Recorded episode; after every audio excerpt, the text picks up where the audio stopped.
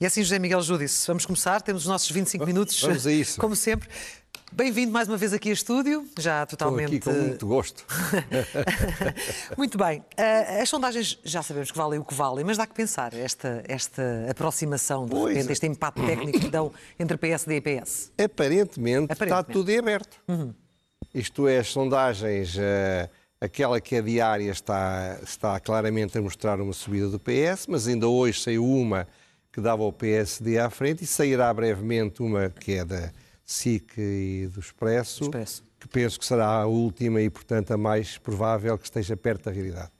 Agora, é possível, há quem diga que é provável, e os mais entusiasmados até dizem que é inevitável, que o PSD ganhe e que a direita tenha mais deputados que a esquerda. Eu continuo a pensar, as pessoas a criticam por eu dizer o que penso e não aquilo que eu talvez gostasse, eu continuo a pensar que é mais provável, claramente mais provável, que António Costa tenha no seu partido mais deputados que Rio e é mais provável que a esquerda tenha mais deputados que a direita, mesmo incluindo o Chega.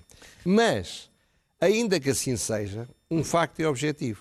Hoje em dia, o PSD e a direita estão muito bem, estão muito acima do que se pensava. Portanto, politicamente já têm uma vitória, ainda que não ganhem as eleições.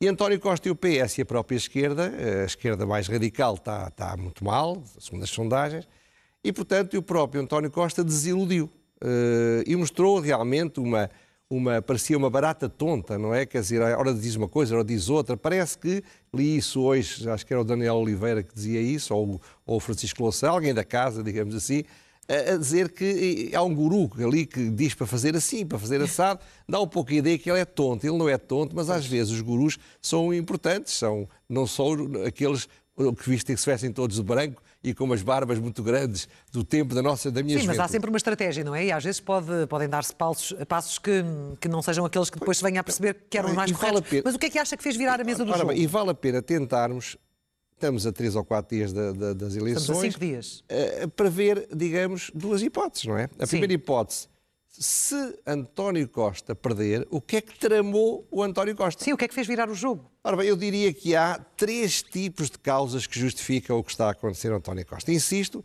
isto é verdade mesmo que ele acabe a ganhar. Sim. Eu dividiria as causas em três grupos e vai aparecer nos ecrãs um- umas- umas- uns títulos. Primeiro, os erros evitáveis, depois, os erros de percepção e, finalmente, alguns fatores inevitáveis. Erros evitáveis. Coisas muito simples. O António Costa deveria ter feito, a seguir ao final da presidência europeia, uma grande remodelação. O governo estava completamente gasto. Era óbvio. Eu, aliás, disse a partir de janeiro desse ano. Toda a gente dizia o mesmo, ele não o fez. Não estou a perceber porquê, mas, portanto, acabou por ser, ter de enfrentar cansado, eh, eh, eh, com o governo cansado, um período muito importante. Segundo, o ter aguentado Eduardo Cabrita para além do que é razoável. Aquela ideia daquela pergunta permanente que eu comecei a fazer, mas depois muita gente fez mais, foi complicado, porque eh, criou um uma fixação numa coisa que era manifestamente o absurdo e criou muita entropia negativa. Depois, a arrogância nas autárquicas. Eh, Ele, ele tentava ter uma vitória esmagadora nas autárquicas em que construísse depois, depois de uma crise, uma maioria absoluta. Mas correu-lhe tudo mal. E uma das coisas que ocorreu mal foi aquele programa do bacalhau ao pataco do século XXI, que é oferecer a PRR. Não falava de outra coisa. Repare que o, o erro foi tão grande que estamos em pré-campanha há, há dois meses, E não não voltou a usar a palavra PRR. Portanto, ele nem quer que se lembre o que foi aquilo que foi o erro absoluto, de uma arrogância absoluta e de uma ideia de que votem em mim se querem dinheiro. Depois, uma coisa que eu gostaria de falar, que é porque é que não mudou a lei eleitoral? Não se consegue entender, assim como, por exemplo, não, porque é que não fizeram uma lei de emergência sanitária? Tiveram dois anos para fazer isso. Mas a lei eleitoral é dramática, porque era óbvio que era provável que nesta altura houvesse eleições com complicações. Porquê é que não fizeram mudança eleitoral para as eleições presidenciais? Porquê é que não fizeram logo a seguir para as autárquicas?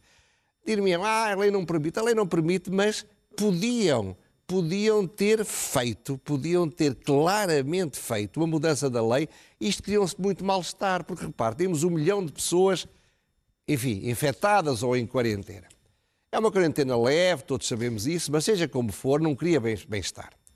As pessoas vão votar ao mesmo tempo que pessoas estão infectadas e há muita gente que vai ter medo de ir votar Sim. por causa de ter medo de se infectar e há pessoas que, estando infectadas ou estando em quarentena, têm medo de ir votar também. Ora bem, isto pode afetá-lo, porque a mensagem que passa é contra o governo. Sim. Depois, erros de percepção, que eu acho que são mais importantes do que os erros evitáveis. Em primeiro lugar, os erros no Ministério da Saúde. Sabe, houve exagero, houve muito exagero, eu desde sempre o defendi, mas vamos esquecer o que eu defendia. É óbvio que houve cuidados excessivos, prudências tontas, mudaram as regras agora aparentemente sem nenhuma razão, seja como for, há muito mal-estar subterrâneo. Não é um tema que se fala na política, porquê? Porque os partidos têm medo de ter mais efeitos negativos do que positivos de falar isto, mas há, sobretudo na gente mais nova, em muita gente que nem é de esquerda nem é de direita, ou é de esquerda e é de direita, uma certa revolta contra coisas que podiam não ter sido feitas assim. Outra. Mas é uma, uma saturação. Cria uma certa saturação. Segundo lugar. Agora, mas é diferente daquilo que se vivia em 2020, nessa altura. Não, claro que sim. Na, na altura mas foi mais. Bem, mas eu já não estou a falar de, do que eu, para mim era óbvio. Mas, falei mas neste momento há uma saturação, Exatamente. claramente. Sim. Segundo, um erro, uma estupidez que foi a aposta na maioria absoluta. Que já não. Parece que já não anda é Entrava pelos olhos dentro que aquilo era um erro absoluto. E era um erro absoluto porque tinha, além de as pessoas acharem que é preciso ser modesto na política em Portugal, nós não somos americanos. Na América, Norte América, é preciso mostrar, eu sou forte, eu vou ganhar, eu sou. Em Portugal não é assim. Em Portugal as pessoas gostam de, modestamente dizer, eu nem me apetece, eu, eu não me sinto capaz. Sejam humildes, não é? Mas eu sou capaz de sacrificar pelo país Sim. e tal. Ora bem, mas pior do que isso, quando ele apresenta a maioria absoluta e para isso começou a atacar tudo e todos, ele transformou-se aquilo que ele pensava que era um fator de estabilidade num enorme fator de instabilidade. Porquê? Porque se ele não tinha maioria absoluta, ele não tinha plano B. E não tem. Ele agora anda aí a fazer eh, piruetas sobre piruetas. Mas, de facto, ele não pode esquecer, nem os portugueses esquecem o que ele disse da Catarina Martins, o que ele pensa da Catarina Martins. Uhum. O que, a forma como ele tratou o, o Jerónimo de Sousa, a forma como ele atacou o, o Rui Rio, etc. Portanto, foi um erro de percepção sobre a reação dos portugueses. Terceiro erro, que eu acho este mais grave ainda ele acabou por valorizar muito 10% do eleitorado, esquecendo o resto. 10% do eleitorado é o eleitoral de extrema esquerda e de esquerda radical. Podem ser 12, anda por aí. Ora, ele, ao, focar toda a sua estratégia política na tentativa de conquistar o apoio desse setor mínimo, desagradou aos setores mais moderados, alguns deles até do próprio Partido Socialista. Ele devia ter apostado no, Magnum, na grande maioria dos, dos, eleitores possíveis, e não num pequeno grupo muito radical. Era como se na direita se tentasse apostar no eleitorado Chega. Mas, mas, mas o orçamento foi rejeitado por essa esquerda em que diz que ele apostou, foi, portanto alguma coisa não funcionou tudo, aí. Ele andou a tentar tudo durante muito tempo ele deveria ter mudado a agulha quando ele não quis fazer Mas o quando ele não quis ceder à questão, do, por exemplo, da, do pacote laboral e de outras situações do, P, do PCP acho, e do Bloco de Esquerda... Oh, claro, com certeza, mas o que eu dizia é que ele não devia, ele, quando ganhou em 2019 e não quis fazer um acordo com a geringonça, deveria ter começado imediatamente uma caminhada para o centro. E não o fez. E não o fez. Bom, finalmente, há uma mudança muito profunda das preocupações do eleitorado. Está é? muito relacionado com o que acabei de dizer. Os portugueses, bem ou mal, já dão por adquirido, e ainda bem que dão, que não vão ter perda brutal de poder de compra, que não vão perder o aumento da, da, do salário claro. mínimo, estou a falar dos mais desfavorecidos, Sim. que vão ter alguns mecanismos de proteção para as suas dificuldades. Mas o país evoluiu e o país começou a preocupar-se por outras coisas, talvez porque essas estavam mais satisfeitas. Começou-se a preocupar, mas porque é que o país não cresce? Começou-se a preocupar porque é que eu pago tantos impostos? Começou a preocupar com a ideia de que, de facto, isto está bloqueado, está paralisado, estamos a ir para a cauda da Europa. Ora bem, esta a percepção, a percepção portuguesa, lá iremos mais à frente, hum. os portugueses, é uma coisa que não é muito visível. As pessoas falam pouco. Mas o que é facto é que esta mudança do ambiente deveria ter levado António Costa a apostar decididamente nisso. Eu dou-lhe um exemplo. Estive a falar, por acaso, aqui há tempos, com uma grande figura do Partido Socialista e que me dizia que fez uns, uns grupos, os focos grupos. Sim. E ele disse: fiquei completamente impressionado, porque era sobretudo com a juventude, só me falavam, gente de esquerda, só me falavam dos impostos e do país não crescer. Portanto, o Partido Socialista, sob António Costa, não se apercebeu disto, está fechado numa bolha, rodeado dos fiéis. Repara, o, o, o, o Cavaco Silva teve o mesmo problema. Ele perdeu as eleições com Jorge Sampaio porque se tinha isolado dos problemas dos portugueses. Estava viciado naquela malta que andava à volta dele a dizer és o maior, és o maior, vais ganhar, és um gênio. Finalmente, fatores inevitáveis, coisas que ele não podia evitar. A primeira coisa é que ele é mau em campanha.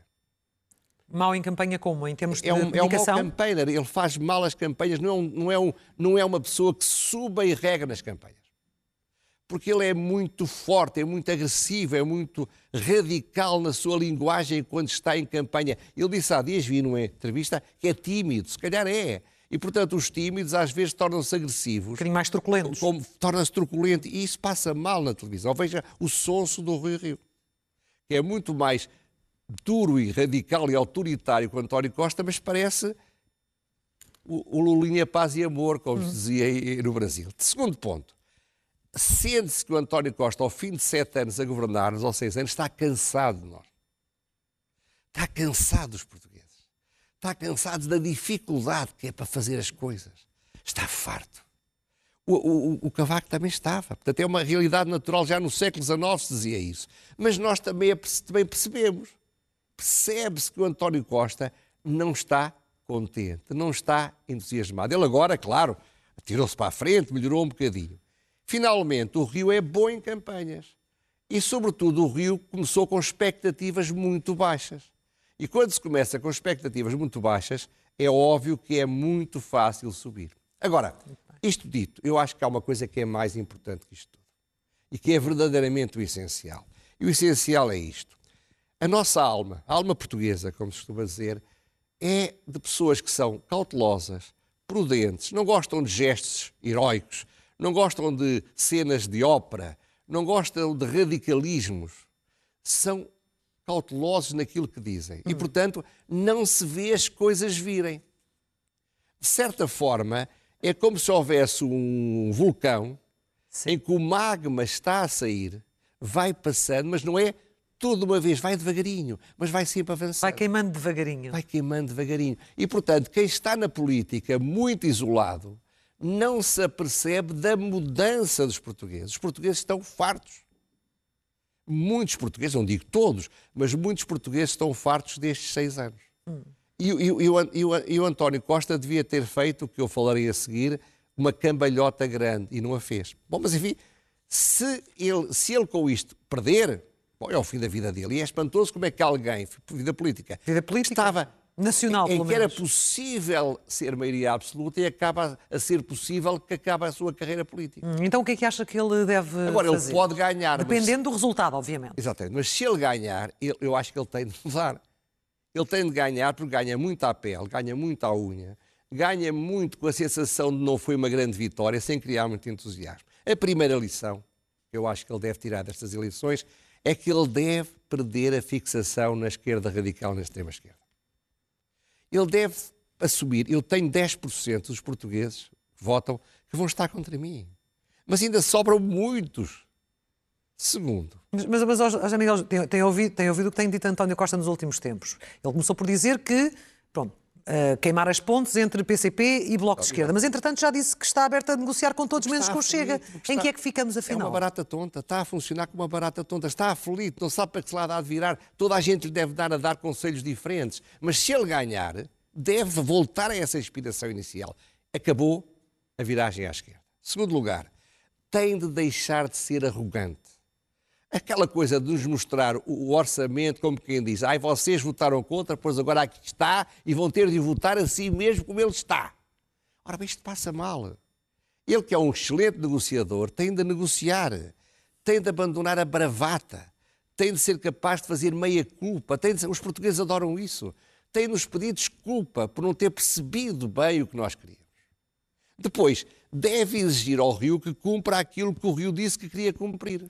Ou queria cumprir, sim. Isto é, deve exigir-lhe apoio. É o apoio mais barato que ele pode ter. Mas nesse caso acho que não será apenas ele a exigir, serão os portugueses a exigir, não? E, é- e- e não É um é compromisso do é, Rio, não é? É a ideia que os portugueses querem. O que os portugueses basicamente querem é que os dois grandes partidos procurem encontrar soluções para enfrentar estes desafios complicados de que eu falei aqui, a demografia, a imigração, o investimento da crescimento. população, a falta de crescimento.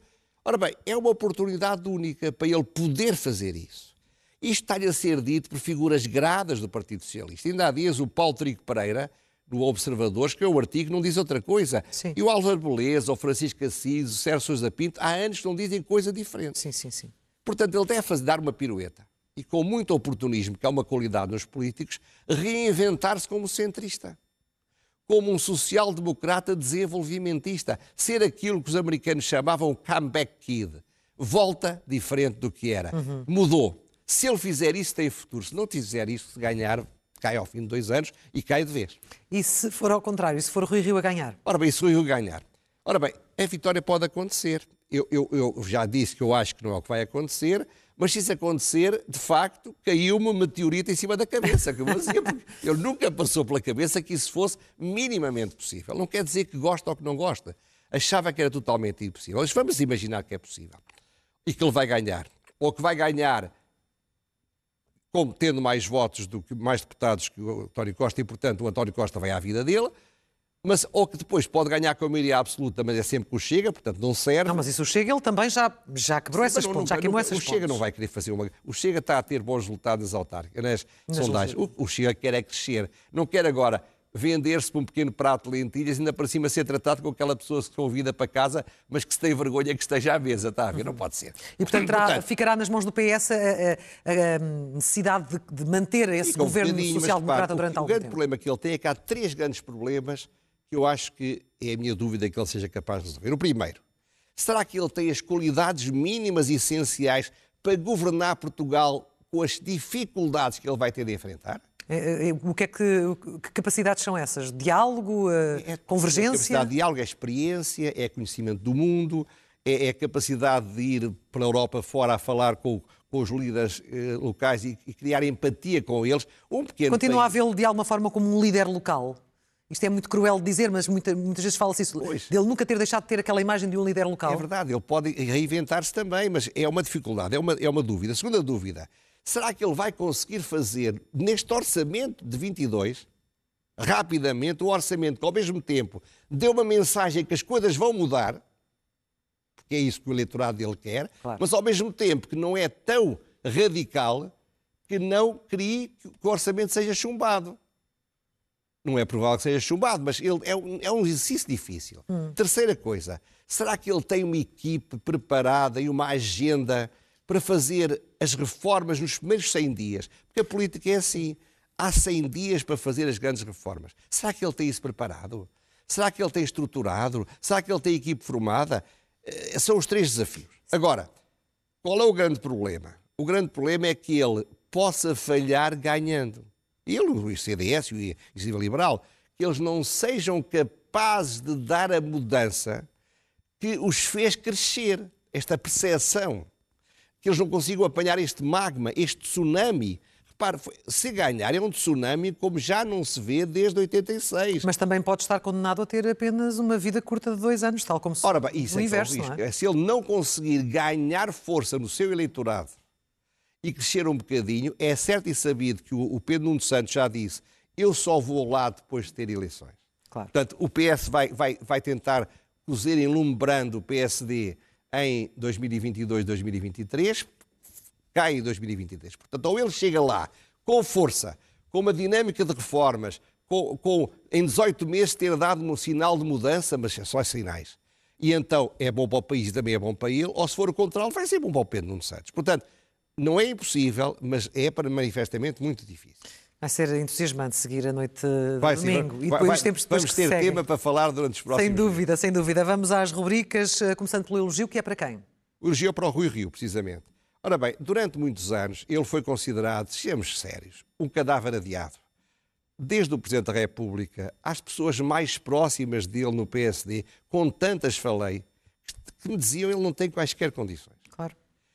Os seus adversários internos, portanto, os comentadores, valem o que valem, os quadros do seu próprio partido. Ora bem, ele com isto conseguiu extrair uma grande vitória política e até pode ganhar as eleições. Ora, isto é uma vitória muito para além de tudo o que se poderia imaginar.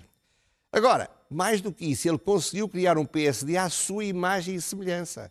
Um PSD que diz não sou de direita, sou de centro, que larga à direita para quem a quiser apanhar e, e apesar disso, ganhar as eleições. É uma grande vitória dele. Parabéns. Uhum. Ler é o melhor remédio? Tudo o que puderem ler sobre a crise entre a Ucrânia e a Rússia é o que eu aconselho para os próximos dias. Sim. Lerem o que está a ser escrito nos órgãos de comunicação social. Infelizmente, os órgãos portugueses dão pouca atenção e pouca atenção profunda aos temas de política internacional, mas há muita, muito jornal, muita revista, até online. Leiam o que puderem, mas façam mais se tiverem tempo. Leiam o que se passou naqueles seis meses antes, ou sobretudo depois da morte do, do, do filho do imperador austro-húngaro, em 1914. Como é que uma coisa que ia ser uma pequena escaramuça de fronteira com a Sérvia se transformou na Grande Guerra?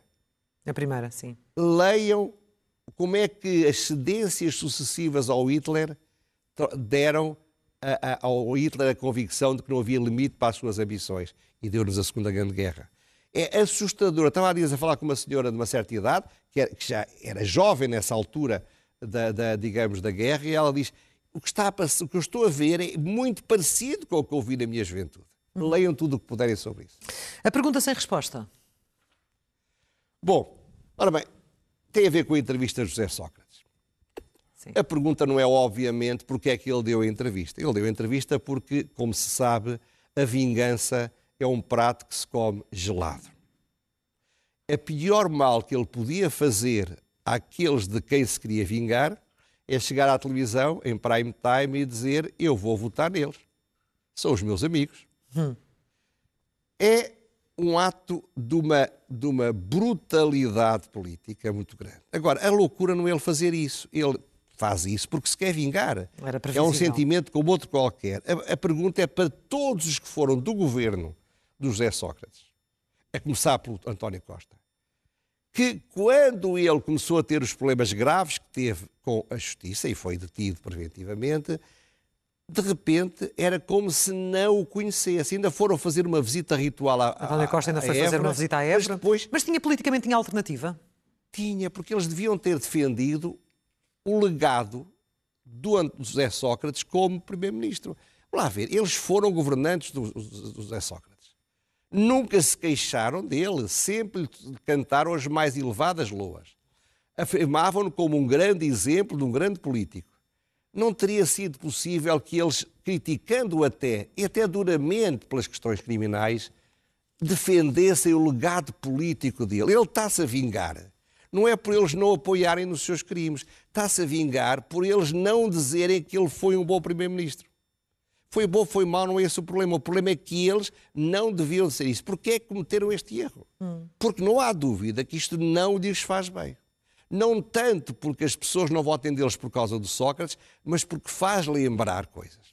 Um minuto final para a loucura mansa. A loucura mansa tem a ver com a absolvição do Rui Moreira. Sim. E não é, obviamente, a loucura mansa de a justiça portuguesa ter levado a julgamento uma coisa que devia ter morrido na fase de instrução. Bastava chamarem para ouvir aqueles que vieram a ser testemunhas e disseram o que foi dito.